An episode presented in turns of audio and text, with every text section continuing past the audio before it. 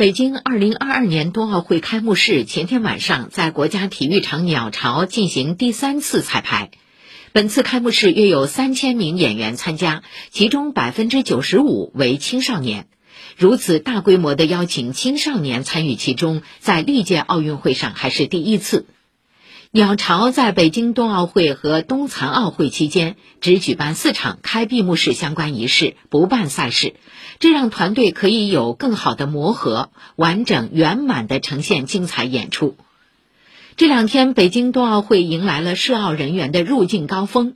昨天，来自东京、米兰、巴黎、莫斯科等城市的十八个航班，近一千五百名运动员、技术官员、各国奥委会工作人员通过首都机场入境。眼下，机场涉奥区域已经满功率运转，二十四小时不间断提供通关等服务。